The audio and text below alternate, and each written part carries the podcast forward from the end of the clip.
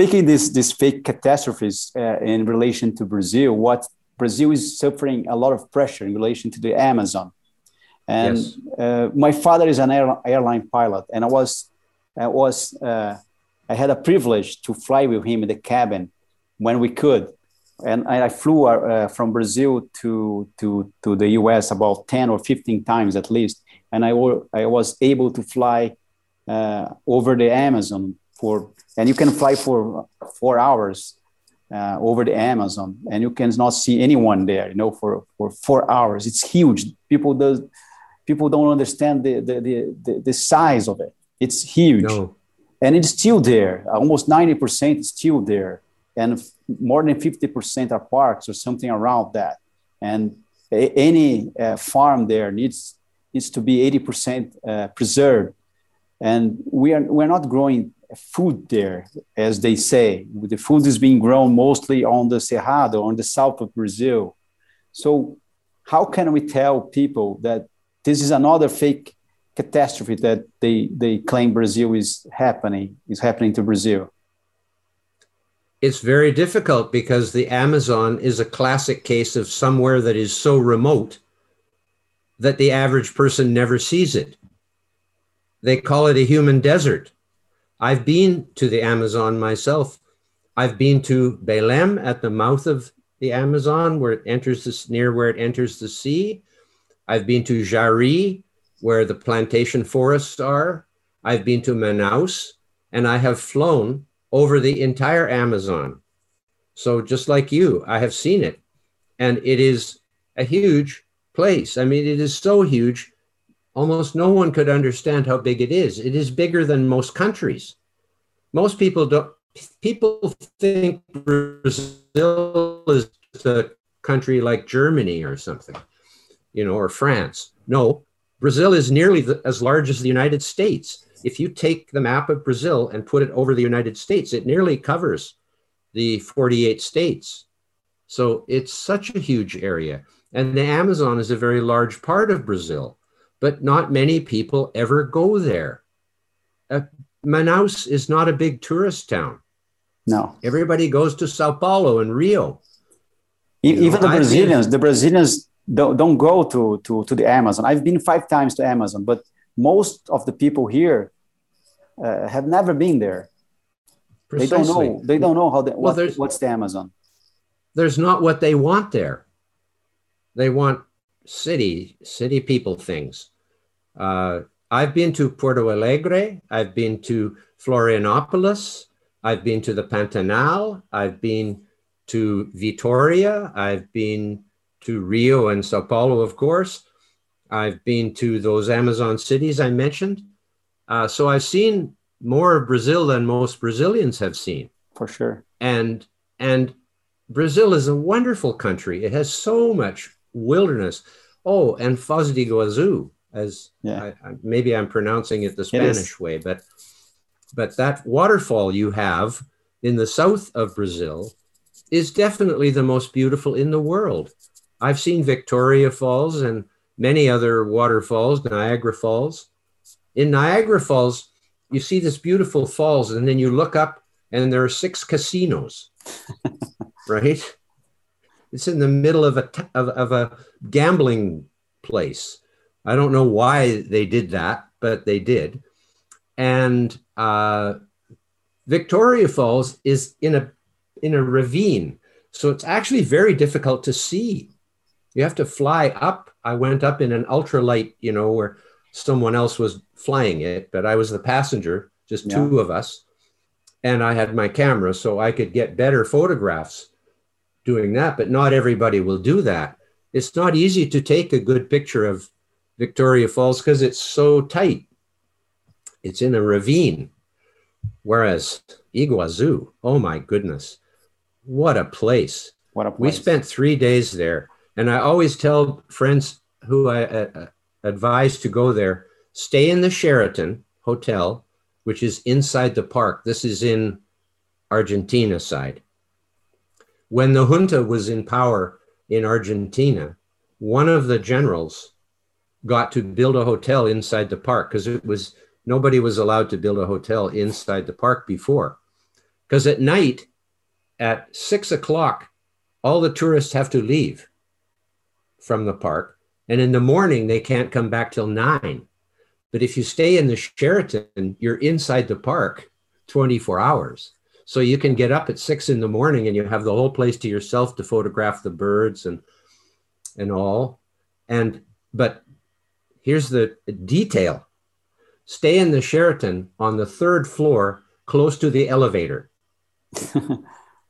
and you get a view of the big waterfall oh. in the distance. So anybody who's listening, if you go to Iguazu Falls, you you have to for this you have to go on the Argentinian side, which is actually the best side. I've been on the Brazilian side. Mm-hmm. There you can walk out. It's kind of cool because you they have all these w- walkways, that have been built to walk out into the falls, but they don't have anywhere near the amount of the waterfall to to discover as you do in Argentina. Yeah. And for some reason, even though Argentina, Brazil, and Paraguay, Paraguay, all yep. meet all meet at this yeah. place, the borders.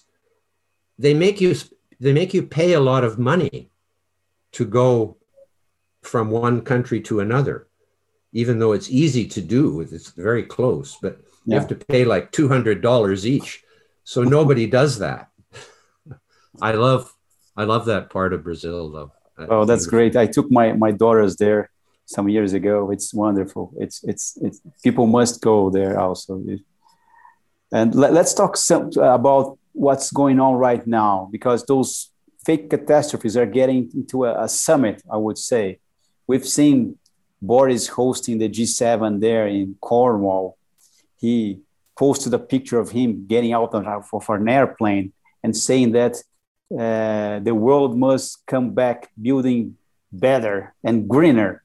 There was a, a, an article in the Telegraph by Sherelle Jacobs, and she wrote something very interesting. Uh, the prime minister, the prime minister Boris Johnson, still does not seem to fully appreciate that he's increasingly fighting not just a pandemic but an ideology. The interest of two most the two most powerful movements of the move of the moment, environmentalism and global health, are converging. It appears that the promotion of this political agenda, they some say the Great Reset, Agenda 2030, Green New Deal, Build Back Better, they all are predicated on the claim that COVID and its disruption of the global economy provides a once in a lifetime opportunity to not just to regulate climate, but to frame a more fair, more diverse, more inclusive, or as they say, they say more woke world. What do you think about that, Dr. Moore? What they say is a more socialist world or a more communist world. Uh, that's how I see it. Uh, they, they, they plan to force people to be equal and people are not equal in every aspect. They are against meritocracy, which means they are against recognizing that some people do some things better than others or are more careful to learn, more attentive, more teamwork oriented, whatever. They refuse to recognize individuality. Of course, we are all equal in terms of the law. This is an important point. But nowadays, that's not true. In the United States, for example, the people who are rioting and burning and looting all get out of jail the next morning to go and do it again. Whereas some people who make minor infraction of trespassing into the US Congress are in isolation for three months in solitary confinement in the dark, punished, yes. severely punished for this, and not let out the next morning. So I I think there's something dark going on. There's it seems there's something dark going on. And well, there's something evil going on. Yes. What the evil which is going on is represented by Greta Thunberg, using children to scare children, using children to misinform children, using children to propagandize to children. And it's the adults who are using the children. Mao did this, Stalin did this, and Hitler did this, using small girls with pigtails. The pictures are there in history for anyone to see. I think my, my earbuds keep peeping. I think maybe they're running out of electricity. I'm not sure. Oh. I don't know why they are making these noises, but I, right. I, I, I haven't I had them hear, for. I cannot hear it, but. Well, good. If if uh, if if I can't hear you anymore, it's it's because of that. I think. All right. But let's continue. I know you can edit this, right? Yeah. But going back to that, that's why they call you a climate denier because on the same time, they, they, they behave as those past ideologies or not past ideology because they are right here, right now. But they call you a denier. They call us a denier because they want to, to say that, uh, that we are uh, like a Holocaust denier. And yes. they promote these fake catastrophes and they will promote a real catastrophe probably in the near future if they keep doing well one thing I, I one thing i say is i don't make I, I don't like to make predictions about the future because i don't like to be wrong 90% of the time. Because anybody who thinks they can make a lot of predictions about the future is going to be wrong most of the time because the future is not that easy to predict. But i do know one prediction. Net zero will not happen we will not stop using fossil fuels in 30 years. That is not going to happen because it's impossible to do that, especially when the people who are proposing it are against nuclear energy too. And they're also against hydroelectric energy. They are against using water to make electricity because they don't like to see the, the, the rivers made into a lake. What's wrong with lakes? Are there too many lakes in the world? No. There are way more valleys than there are lakes, like probably a thousand times more valleys to fill with water and make a lake. So it's crazy to think that we that they think these people these green people so-called green people think we can actually provide all the world's energy with wind and solar. That's basically what they're saying, and batteries. So we have, I don't know how many batteries they think we can make, but we cannot make enough batteries to last for a week or two when there is no sun and no wind. So what they're saying is we have to adjust to a world in which the electricity disappears quite often and there is no electricity. So then what do you do? That's the catastrophe, the catastrophe I, I, I'm, I'm afraid of because they are already killing people, uh, making people poorer or those yes. uh, don't allow don't, they are not allowing people to get out of poverty because of those policies especially in africa or around here even in brazil if they want to to promote that you know and uh, that, that that's sad that, that that's as as we spoke in the the last last time, uh, it seems like they don't like uh, the humans. They don't like people. So they they it seems like they want to promote a, a planet with less people, and that's the one way of doing this. You know, somehow. But yes, not... they that is how they think. Exactly. They think humans are the enemies of nature. Humans are the enemies of the earth. So they have a kind of religion which is like the fire and brimstone, uh, we will all go to hell kind of religion because we are evil. Humans are evil. And this is a lie, of course. Most humans are good. There are some evil humans. There are probably some evil tigers too, and whatever else.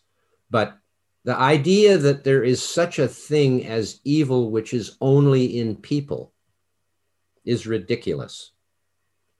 And yet it is now the people who are pushing these ideas who are actually the evil ones.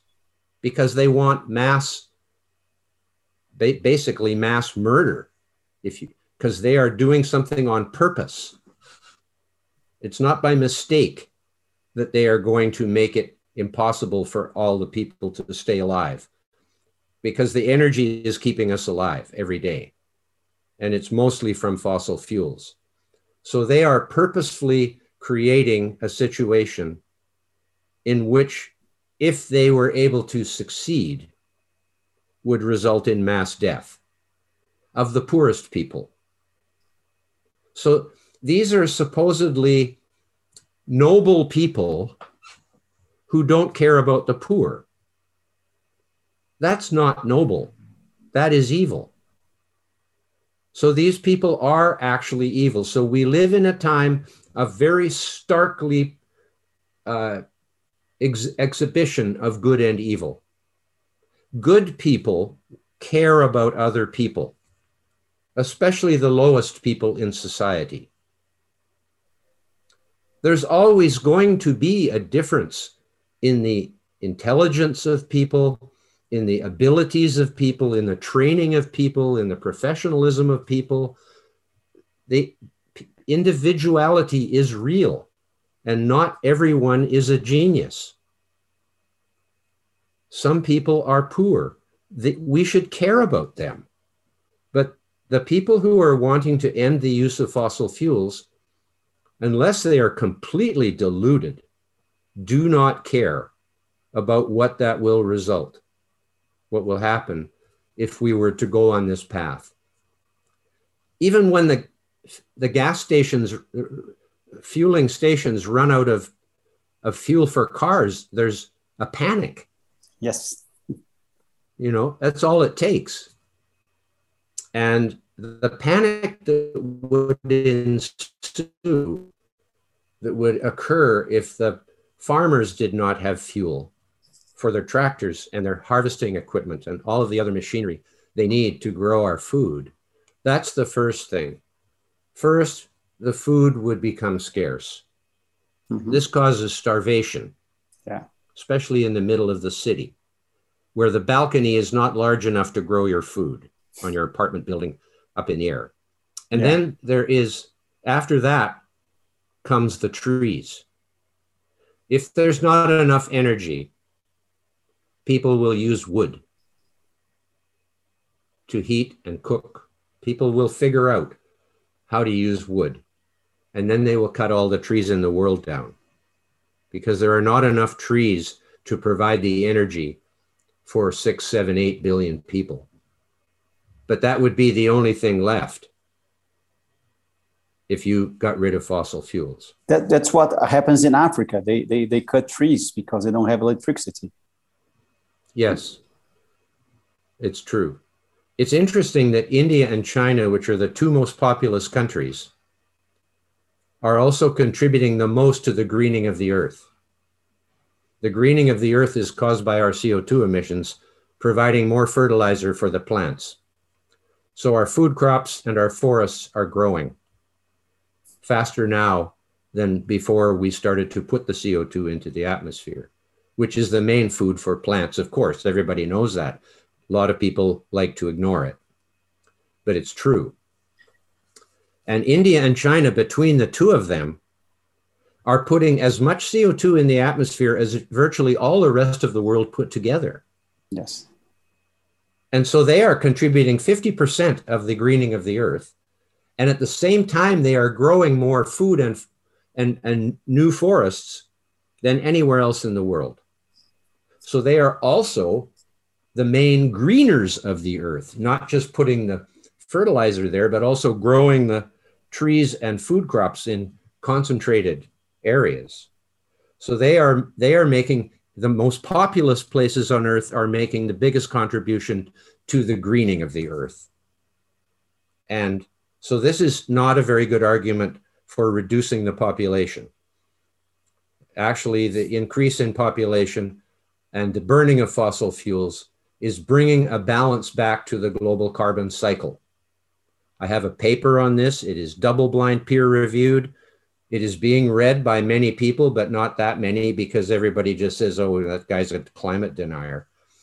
But the fact of the matter is, I think I understand the situation better than all those fakers. And that is that we, the human species, through no design of our own, we started using fossil fuels because of energy, not to put CO2 in the air. Yes. But the fact, the byproduct of burning fossil fuels is putting the carbon dioxide back in the air where it came from in the first place to make those fossil fuels. Because those fossil fuels were made in a forest. Well, coal was. The oil and gas come from marine sediments, but it's of life. So all the fossil fuels were made with life. They are all made with sunshine, photosynthesis. Solar energy made all the fossil fuels. The fossil fuels are the largest storage battery of solar energy in the world by far. If they want batteries, that's those are batteries. Coal those are the batteries. Fossil fuels are yes. batteries. That's it. And we don't have to dig all these rare earths out of the ground to make them. They're all waiting for us to use them. I am in favor of reducing the use of fossil fuels. Why? Because they're precious and they're limited, and we should save them to run airplanes, which nothing else can do not just airplanes, but that's the best example yeah. of where what else can we use to make thousands of airplanes fly every day? Nothing else we know of. So we should be using nuclear energy to make most of the electricity because we can do that. Mm-hmm. But the Greens are against it for no good reason. It's the safest technology of all the electricity technologies, even safer than wind and solar in terms of the number of people that are harmed per unit of electricity produced. Because nuclear on a small footprint produces a vast amount of electricity, whereas to make that amount of electricity with wind and solar takes vast areas of land taken out of agriculture and made to look ugly. So nuclear is obviously the solution for the future. We already know how to do it. There's 440 or something nuclear plants running every day in the world, providing between 10 and 15% of the energy. We could easily make that 50%. No problem. And that would mean much less fossil fuels are being used. And therefore, those fossil fuels are still there for the future. Not be, I'm not wanting to reduce fossil fuels because CO2 is bad. I'm wanting to reduce fossil fuels because fossil fuels are good, because they should be conserved. And we and and I don't want to do it with something that's going to be stupid though, like wind and solar. It's ridiculous to think you could replace fossil fuels with wind and solar. You can't. But, but uh, can't. after that Chernobyl series, series I think on HBO or something like that, people got more scared about uh, about nuclear energy and it is hard to talk to people about that you know they they they they, they see something and they they get scared about and they it's hard to get them out of the, that scary place that they go to when we talk about nuclear energy. Chernobyl was the only nuclear reactor to cause the death of people. No other nuclear reactor has done that. Not three mile island and not fukushima. Nobody died from radiation in the Fukushima accident. It was not a disaster from a human point of view. It was only a disaster from an economic point of view. Cost a lot of money, but there is a lot of money, and they fi- they're fixing it up. But the truth is, nuclear energy is the safest in terms of the number of people who died from nuclear energy compared to all the other energy sources we have. Even in Chernobyl, it was not that many people. That it they, was they, in the they, 60s. yes. 60 something. Yes. Yes. And well, people some say 56. People think it, they, it was like 50,000 people. It's not that. Greenpeace said it was 300,000. 300, someone 000. else, yeah, someone else said 900,000. But these people have no names or graves, you see. They are just invisible people that they make up, just like the species going extinct by a million. They make up these numbers. It's at, in fact, the World Health Organization says 56. So, okay, maybe it was 65, whatever. It was a very small number of people compared to other accidents that have happened in the world. And hydroelectric actually has caused more death than any other, partly because one hydroelectric dam breaking in China in, I think, 1975 killed 250,000 people. Wow. One hydro dam. Yeah, they build them better now. When when they when after that happened. Oh, I but, hope so. but let's talk about let's talk about Chernobyl. That reactor design was a shortcut that the Soviet Union took. This is before the Iron Curtain came down, when the Soviets were totally not involved with talking to Western scientists. So they weren't influenced by the standards that were developed in the West for nuclear power. They built all these reactors based on their plutonium production reactor design for making nuclear weapons. So they took their nuclear weapons design reactor and put them as power reactors all around the former Soviet Union in many different countries. Like there were at least 25 or 30 of these. 10 of them are still operating, but they have all been retrofitted to make sure that accident can never happen again. Okay. They had a flaw. It was called a positive void coefficient. All of the reactors in the West have a negative void coefficient. This means it's impossible for a nuclear reaction like a bomb to happen in the reactors. But the Chernobyl d- design reactor is was capable of exploding like a bomb. And that's what Chernobyl was. Fukushima and Three Mile Island were loss of cooling and meltdown of the core from heat.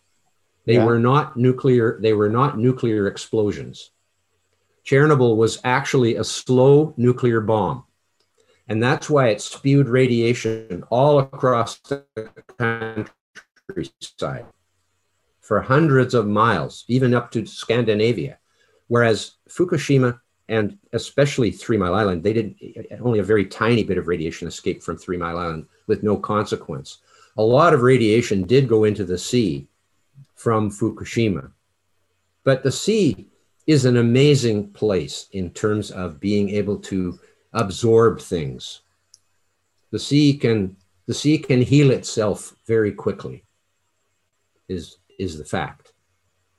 And you, you can pour all kinds of stuff in the ocean and it hardly makes any difference because the salinity of the sea makes it into a chemical soup which is resistant to so much. And so the, the, the, the, impact of Fukushima, even on the ocean, was very small in the long term. It's nothing. So the truth is, nuclear is the safest technology. And the Greens reject it with scare stories because radiation is invisible.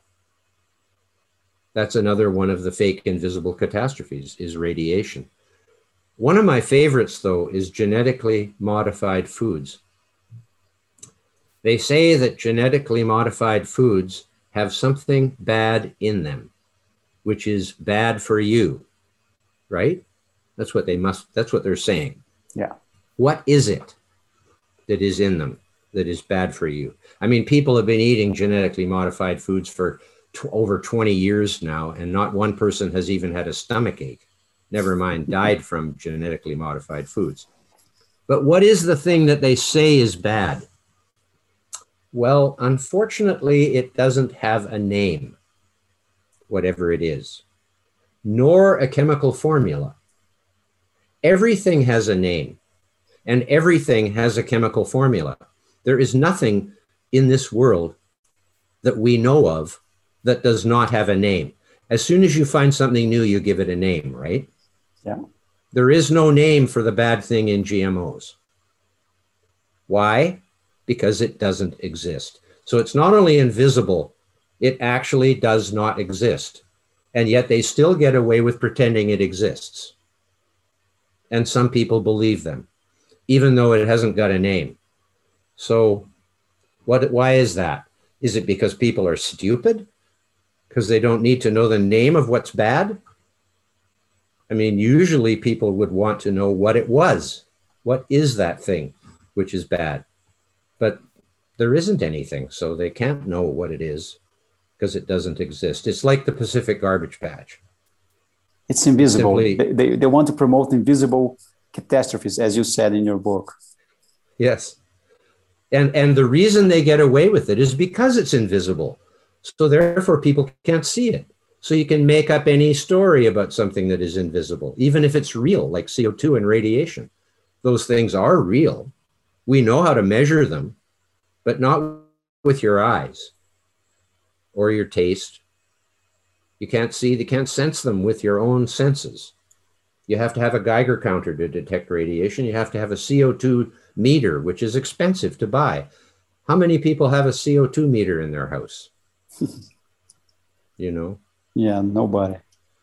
Nobody, no. Some yeah. scientists have one. Dr. Moore, you, you said you don't, you don't like to make predictions to the future, but can we dream? Is it possible that we will be able to have a, a real plus 35 or 40 or something like that? Uh, with people like you, Susan Crockford, Popper Darwal, Benny Peiser, and many others that are fighting this good fight to make a real assessment of what happened since Rio 92. Do you think it will yes. be possible one day? Of course. Uh, it must be. I, if it isn't, there will be a calamity of proportions and it will be self inflicted. I mean, I guess you could say wars are self inflicted. Uh, but this wouldn't necessarily be a war, except a war against ourselves, a self a self created war against our own selves. I mean, it's completely ridiculous. But in history, there is the saying that the pendulum only goes so far and then it comes back again to the middle and then starts going the other way. So I don't know if this uh, metaphor is valid. Maybe we will all just crazy.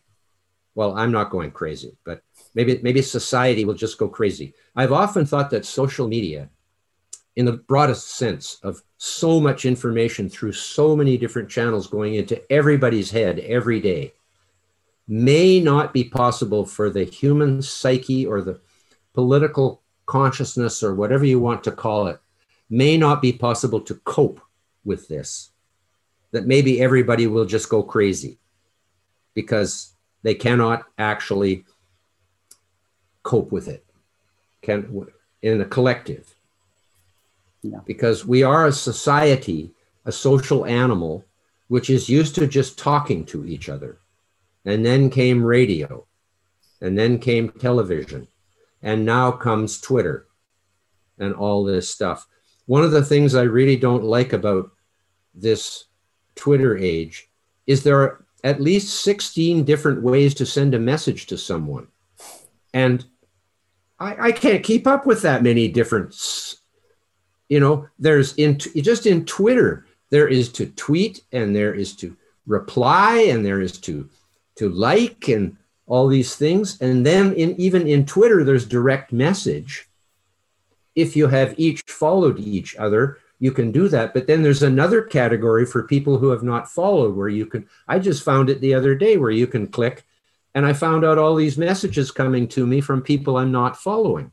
Oh. And that's just in Twitter. And then you've got four or five different WhatsApp and message and messenger and you know there's too many ways to communicate and it's all a big noise.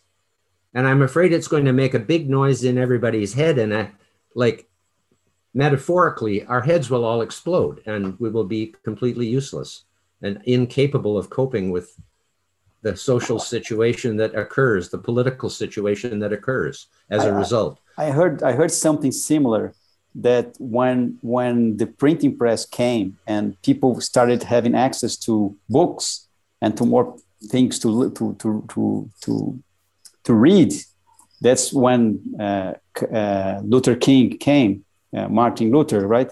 Martin Luther yes. came, and so wars uh, started. People started debating and fighting it's something similar to what is going on with, with so, social media right now. It seems it has it has a similarity. It seems with, with that people are having more access to information, fake information, good information, and they are trying to to understand where they are, you know, and they are being also uh, shepherd to some information that people that some people want them to see.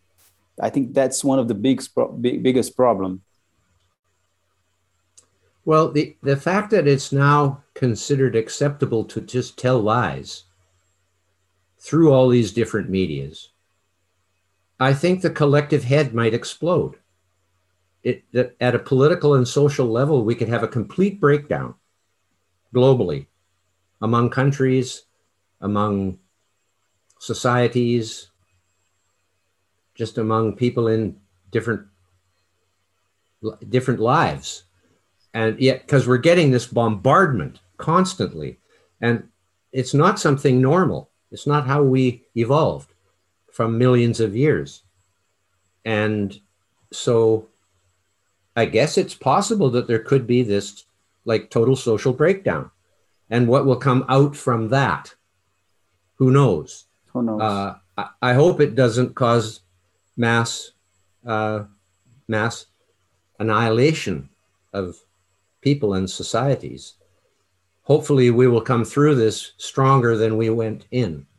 I don't know, though. I don't predict the future. Uh, so, uh, but what I certainly hope is that people, I think the COVID pandemic has also given another example of how we are being lied to so much with the cover up of the Wuhan lab and now the video showing the bats in there. Mm when they said no, there were no bats in there. You know, they said no, there was, they said no to the whole thing. But it appears as though they were using mice that were made to like humans inside so they could do these experiments on the mice. They show the mice. I've seen the mice on the video too. So all these mice upside down with their stomachs open or whatever, so they can mm. put this virus on them and see if it infects them easy. So they did that to make it easier to infect humans. And then it either escaped by accident or on purpose. But the real issue is why were they doing it in the first place? Yeah. Why were they trying to make a virus that would infect people more? What good could, what possible good could that be? Yeah, why was American money people? going to that lab? And why? again, there's I, uh, you know, I don't know if you know Matt Ridley's name. Yes, Matt yes. Ridley is a famous author. He wrote The Evolution of Everything. I just many I, other books. I just I just read it. Did you? Yes. Yeah. Well, he's a friend of mine. Oh, I would like to talk to him. he's a member of the House of Lords. Yes. England, and I've been in the House of Lords to have tea with him. Only I had a glass of wine. Yeah. And uh, but you you they can invite you in to have to. And when I was doing the Golden Rice campaign, uh, we became friends. And I've just emailed him now, and I've he's bought my book, and he will make a review of it. I hope. Uh, but Matt Ridley is writing a book about the virus. He is. He's really good. He, he'll go deep on that. I'm sure. He's he's the he's the best. He's the best. I think he's the evolution of everything is really really very good, isn't it? that yes. everything is coming from below, not yes. by puppets up here. Yes. you know, that everything is coming, emerging from below. Yes. From the, from, from the earth. From and he, he's, he's been very universe. consistent about this virus and he's been uh, searching and writing about it. And he said, always said there was something different about this virus that it, it, it looks manipulated and everything. And he, he's yep. really good. He's very, very good. He knows what he's talking about. I can't wait to see what he says. Because what I really want to know is what the motivation for doing this was. Not so much the details about how it got out or whatever.